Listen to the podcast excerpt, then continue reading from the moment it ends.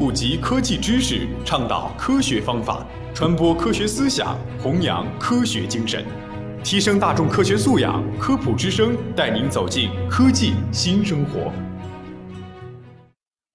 本节目由河南省科协主办，河南省全媒体科普传播中心与河南工业大学承办。民以食为天，食以安为先。食之本不仅在于美食之色、香、胃，更在乎美食之新鲜、安全。就让食安天下带您一起探索食品安全的世界。下面我们来说说一些零食的具体危害。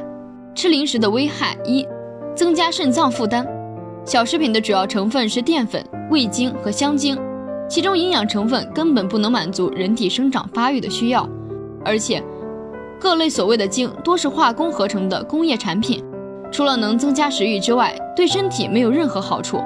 例如，糖精是从煤焦油中提炼的，它除了有甜味之外，一点热量也没有，最后还需从尿液中排出，反而给肾脏增加了负担。吃零食的危害二，慢性中毒。小食品中的色素虽然被说成是食用色素，但很少是天然的，而多数是化工合成的。它们的副作用会慢慢的侵害人的身体，使人产生慢性中毒。由于慢性中毒不易被发现，因此危害也就更大。如果食用了假冒伪劣的小食品，它的危害就更加严重。吃零食的危害三，防腐剂中毒致死亡。绝大多数小食品都加有防腐剂，用来防止食品变质。防腐剂主要有两种，一种是山梨酸，一种是亚硝酸盐。山梨酸副作用小，但价格贵；亚硝酸盐价格便宜，副作用大。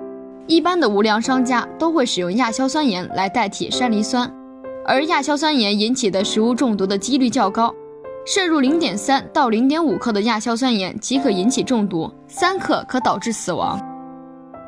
吃零食的危害四，重金属中毒。小食品多用塑料包装，虽然塑料本身无毒，但在生产、印刷和包装的过程中会渗入重金属。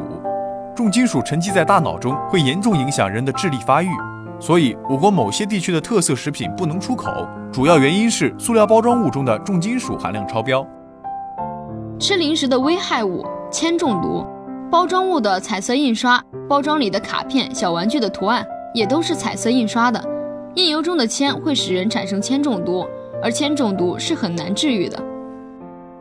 吃零食的危害六，菌含量超标，不符合卫生标准的小食品中的菌落指数，也就是每剂量单位的细菌总数严重超标，因此危害很大，不易于人体。细菌进入太多，则会引起比如腹泻、中毒等情况。那么问题来了，怎样吃零食才能放心呢？中国疾病预防控制中心营养与食品安全所杜松明副研究员说。并不是所有的零食都对孩子不好，吃零食不妨分个等级，比如可经常食用的零食有全麦饼干、营养麦片、水果干、酸奶、自制面包等。可每周食用两到三次的有甜饼干、冰激凌、山楂片、鸡瓜卷、布丁、动物饼干、燕麦花卷、海苔、自榨果汁等。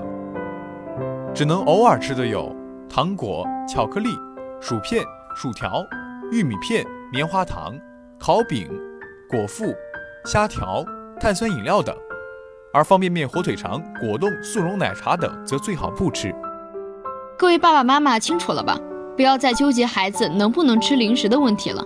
符合食品检验标准的添加剂是可以放心食用的，家长也不必谈之色变，摄入量控制得当，就不会影响孩子的健康。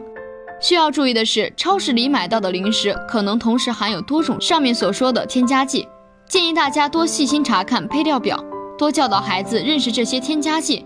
这就离不开各位细心的爸爸妈妈对孩子的引导了。按照上面的这个标准，把家里的零食分分类，让孩子不再依赖零食，有选择的对待零食。